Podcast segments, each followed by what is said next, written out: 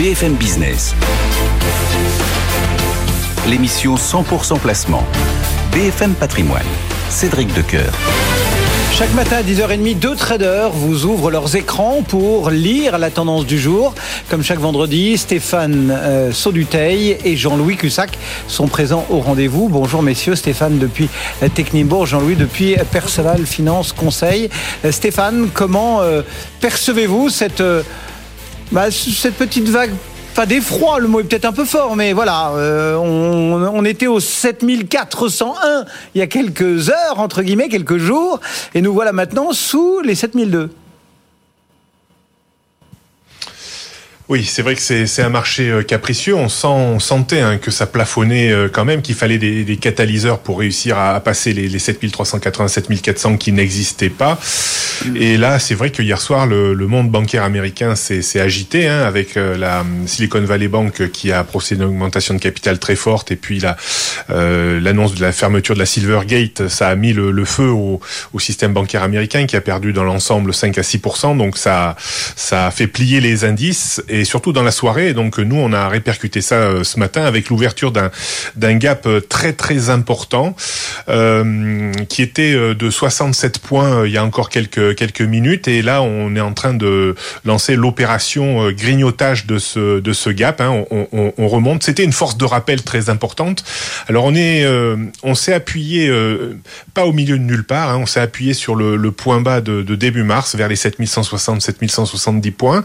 moi, j'ai tenté des achats sur euh, sur cette zone ce, ce matin et là je suis en train d'essayer de de sortir euh, un petit peu parce que euh, c'est vrai qu'il y a le NFP aussi cet après-midi qui pourrait soit remettre de l'huile sur le feu, soit améliorer vraiment la, la situation.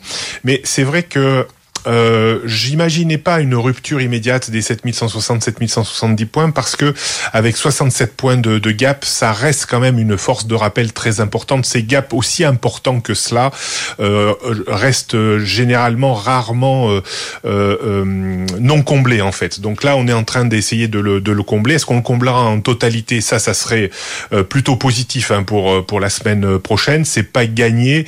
Je pense qu'on va certainement trouver une grosse zone de résistance euh, juste sous ce pied de, gap euh, vers les 7230-50 points. Euh, j'imagine peut-être un petit peu la journée si on avait, disons, un, statu quo sur, sur le NFP entre 7250 et les points bas de ce matin, 7160 points. Par contre, si on avait un NFP qui était très mauvais, eh bien là, ça ferait remonter les, les marchés puisque ça éloignerait le spectre d'une hausse des taux de, de 0,5% aux États-Unis. Et là, on pourrait peut-être se retrouver euh, à combler totalement le gap et, et peut-être vers les 7275, 7280 en, en, fin de journée. Par contre, s'il était très bon, euh, ben là, ça démoraliserait encore les investisseurs. Et là, peut-être qu'on mettrait à mal les 7160, 170 points avec un risque de retour sur cette euh, zone d'alerte, cette grosse zone d'alerte hein, que j'avais remontée euh, comme Jean-Louis hein, ces, ces, derniers temps vers les 7080, 7100 points. Euh, il faudrait quand même passer sous ce niveau pour vraiment avoir une vague de démoralisation plus grande. Là, on peut dire que c'est des alertes, mais qui sont encore sans trop de frais quand même euh, concernant la, tendance de, fond.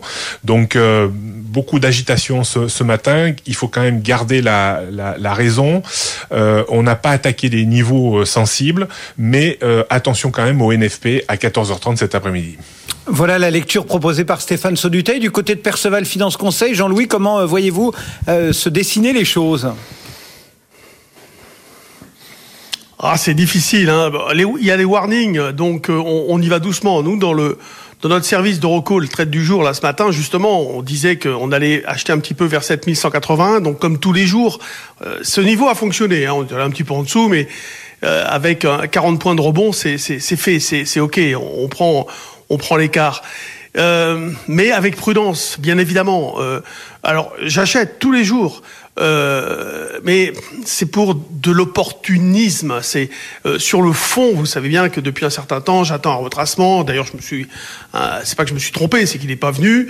Donc, on est toujours dans l'attente et, et, on, et, on, travaille et en conséquence avec l'idée quand même qu'il fallait un peu alléger, même moi très fortement, les, les portefeuilles de titres et, donc là, c'est délicat. On, a fait donc ce gros gros gap à la baisse. On a 8, plus de 800 millions d'échangés. Hier à cette heure-là, je vous disais que c'était le calme plat. On était à 350 millions et là on est à 850 pratiquement.